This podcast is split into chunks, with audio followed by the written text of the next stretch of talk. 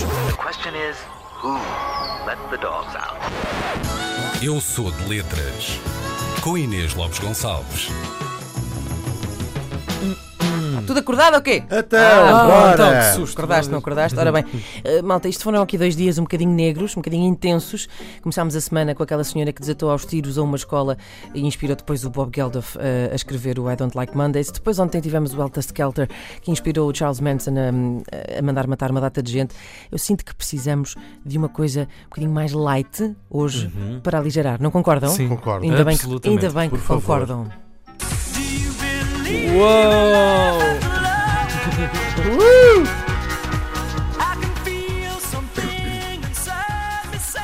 Ora bem, saquei aqui de uma share, só para verem eh, como é que é. Eh, Believe, canção de 98, foi uma guinada na carreira da Dona Cher. Sherilyn Sarkisian, de seu nome, ficam a saber, eh, e uma guinada daquelas que dá direito a capotar e tudo. Só que Cher não só saiu ilesa eh, desse capotamento, como saiu muito bem. Eh, ela vinha, não vinha assim de um sítio muito fixe e o disco, este disco que revendeu como pãezinhos quentes, ou como se diz em 2019, que nem pãezinhos quentes de massa-mãe sem glúten. Ora bem, sabem aquelas canções que são feitas numa tarde e gravadas pelos artistas assim, pau, à primeira, sabem?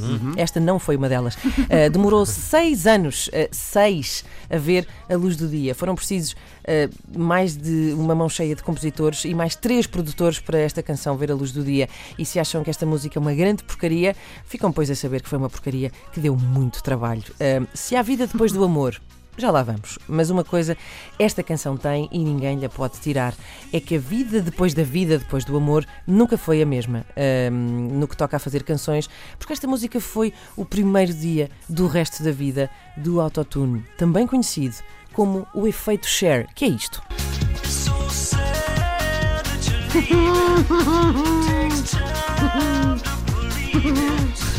Ora bem, eh, foi assim que tudo começou, meus amigos. Eh, hoje eh, já é normal ouvirmos muitas músicas com, este, com este efeito. Na verdade, já se fazia eh, muita coisa desde os anos 70, usava-se uns chamados vocoders, eh, mas depois apareceu uma coisa no mercado em 1997, ou seja, um ano antes desta canção aparecer, chamada Autotune. Eh, e ehm, de repente os produtores começaram a perceber que se aquilo fosse usado assim no prego, eh, conseguia distorcer vozes eh, desta maneira. Ou seja, o autotune foi feito para quê? Para fazer qualquer pessoa cantar bem. Porque era, fazia, autotune, como o nome, como o nome explica, serve para afinar eh, vozes eh, que estejam desafinadas e, portanto, a partir daqui, desde 97 que ninguém canta mal, basicamente. Ahm, e, entretanto, ahm, os produtores desta canção perceberam que podiam carregar aqui na, na maionese eh, e ahm, assumiram completamente este este efeito eh, que desde então, pronto, como sabemos, a vida nunca mais foi a mesma. Quanto a haver vida depois do amor, bom.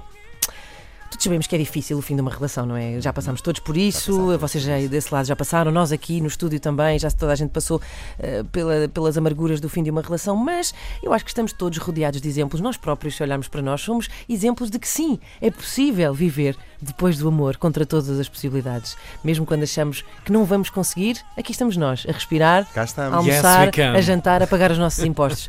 Ah, mas eu vou-vos dar ainda assim, se vocês estiverem nesse sítio escuro, enroladinhos em casa, eu vou dar-vos razões para acreditarem na vida depois do amor. É geralmente uma vida mais magra, não é? Essa que acontece ahm, nada como aquele, aqueles 6 quilinhos que vão à vida quando uma pessoa termina uma relação. Uma boa razão para acreditar na vida depois do amor é pizza. Também. Pizza com extra queijo. Outra razão é queijo só. Só queijo. Só queijo também é uma boa vida. É uma boa razão para acreditar nisso. Vinho, também me parece. Ahm, vídeos de pessoas a cair. De gatos. Vídeos de tudo, basicamente. E a maior delas todas é que uma boa razão para acreditar na vida depois do amor é que se abre a possibilidade de ter um novo primeiro encontro. E não há nada tão fixe quanto isso. Eu acredito na vida depois do amor.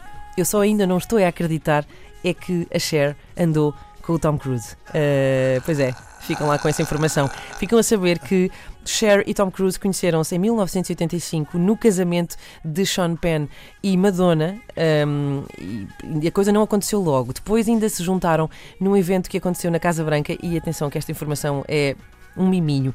Encontraram-se num evento da Casa Branca. Porquê? Porque é que eles dois foram convidados para ir à Casa Uma Branca? festa de Natal. Não, senhor. Era um, um encontro de pessoas disléxicas. Não Eu tem sou- piada, não Mas tem tem piada piada. Eu sou dislexos. Não tem piada, sim. Ah. Ah. E então, e então ah, eles estavam lá os dois na qualidade de pessoas disléxicas. ahm, e a própria Cher, isto foi dito pela Cher, isto não é mentira. Ahm, ela diz que não começaram logo a namorar, mas que definitivamente houve ali uma chama ou uma mancha. Percebem? que, se, que se uma faísca que se acendeu ali. Mas o que eu acho é que Cher teve tantos amores, depois também andou com o Val Kilmer, enfim, todos esses que sabemos, ah, que eu acho que aquilo em que ela acredita mesmo é no amor depois do amor.